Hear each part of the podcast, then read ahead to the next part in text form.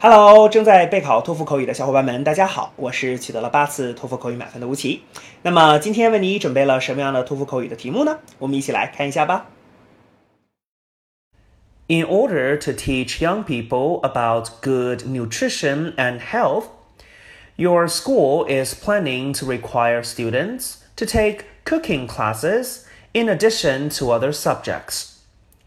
Do you think this requirement is a good idea? Why or why not? Begin speaking after the beep. Well, I think this is a great idea to offer some uh, some cooking classes at school. Um, this is because by learning how to cook, students can build the idea of what a balanced diet is. Um, they can learn that they should eat more vegetables than meat, and they should try to consume as little oil as possible.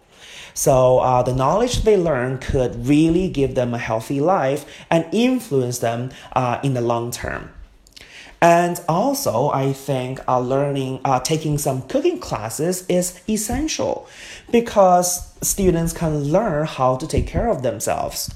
You know, after they graduate, they ought to live by themselves and cook for themselves. So it's a great chance for them to learn now.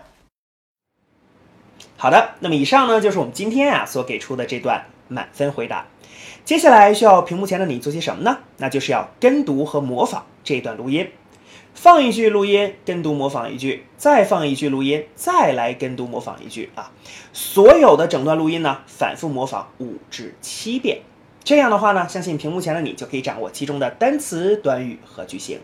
那么持之以恒的话呢，吴奇相信在你的托福口语考试当中，你就会把这些单词、短语和句型自如的、流利的应用出来。那么，我觉得你离托福口语的高分就不再遥远了。同时，如果你喜欢这段视频呢，不要忘记帮我们按赞，或者是在你的社交媒体上去做转发，可以让更多的小伙伴来了解吴奇老师的脱口秀，并且加入到我们的备考大家庭中。好，请你一起加油，我们明天再见了。